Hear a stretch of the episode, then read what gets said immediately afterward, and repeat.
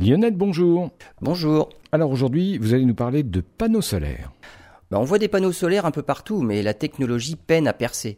Il faut dire qu'avec un rendement moyen de 20%, c'est une énergie qui ne peut pas être disponible facilement tout le temps et partout.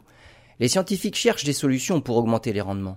Les cellules photovoltaïques sont faites à base de silicium. Elles offrent le meilleur rapport efficacité, fiabilité, prix. L'avenir de l'énergie solaire passera peut-être par ce que les chercheurs nomment les cellules tandem. Comme leur nom l'indique, ces cellules sont faites de deux composants.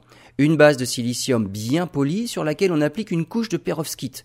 Dans les toutes premières cellules tandem, la couche de perovskite était très fine, incompatible avec une production industrielle, et donc les coûts étaient rédhibitoires pour une production en série.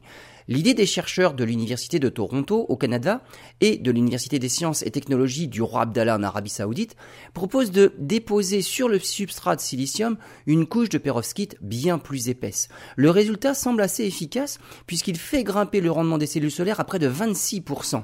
Elle résiste à des températures de 85 degrés pendant plus de 400 heures.